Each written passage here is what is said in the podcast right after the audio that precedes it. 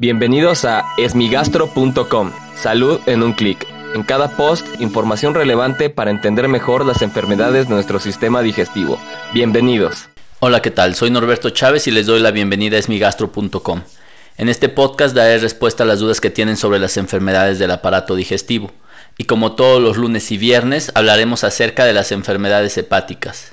La pregunta de hoy está relacionada a un tema que recurrentemente José Leónidas ha estado comentando en el grupo de asesoría para pacientes con enfermedades hepáticas en Facebook. Algo muy interesante es lo que le ocurre a Leónidas.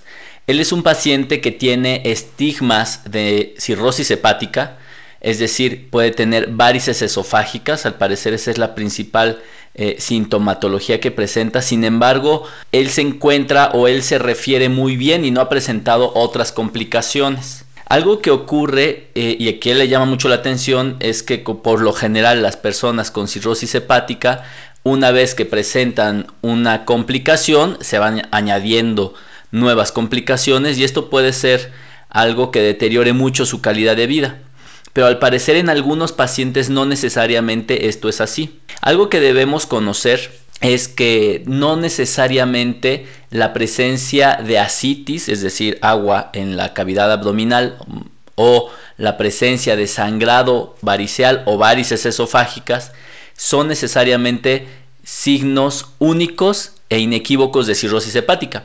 Es un hecho que una persona que tiene varices esofágicas y asitis en el 90% o más de las veces va a tener cirrosis hepática por cualquier origen. Sin embargo, es muy importante saber que hay una entidad que se llama hipertensión portal no cirrótica.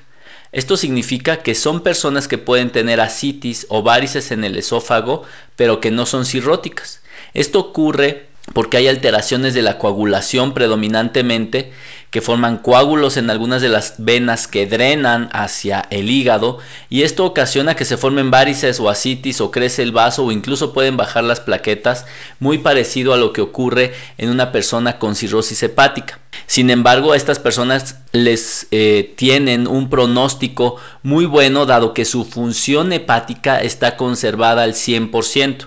Lo único que los compromete de manera muy importante, pues obviamente es el sangrado de las varices esofágicas o la presencia de asitis. Por lo tanto, estos pacientes, así como Leónidas, pues lo que ocurre es que presentan una muy buena calidad de vida, es decir, si se les controla la citis y las varices, pues no tienen todo lo que nosotros observamos en el resto de los pacientes con cirrosis hepática y por lo general estos pacientes tienen una excelente supervivencia, es decir, les va bastante bien. Sin embargo, es muy importante mencionar que las personas que tienen hipertensión portal no cirrótica por lo general tienen trastornos hematológicos, es decir, trastornos en las células de nuestra sangre que se pueden considerar algunas de ellas malignas que requieren una evaluación específica, es decir, a pesar de que el hígado y su función se mantiene razonablemente bien, es muy importante acudir con un hematólogo porque existen alteraciones en la coagulación, alteraciones en las células inmunológicas de nuestro organismo que están favoreciendo esta coagulación y que pueden tener un mal pronóstico a largo plazo y por ende requieren un diagnóstico correcto y una vigilancia. Como podemos ver, no todo lo que parece cirrosis es cirrosis y le agradecemos mucho a Leónidas por enviarnos esta pregunta. Si tienes alguna duda, te invito a que escuche los episodios previos. Y si aún tienes algo que no te haya quedado claro, en el sitio web esmigastro.com encuentras el formulario a través del cual puedes enviarnos tu pregunta. Y si quieres participar en el podcast, solo marca el 55 41 69 11 04 y podrás grabar tu mensaje al cual yo daré respuesta. Y finalmente me gustaría invitarlos a que compren el libro Encefalopatía hepática, guía para pacientes y familiares, el cual se encuentra en Amazon y próximamente en las librerías. Gracias por haber escuchado este post. Si la información les fue útil, compártanla. Hagamos que más gente esté informada.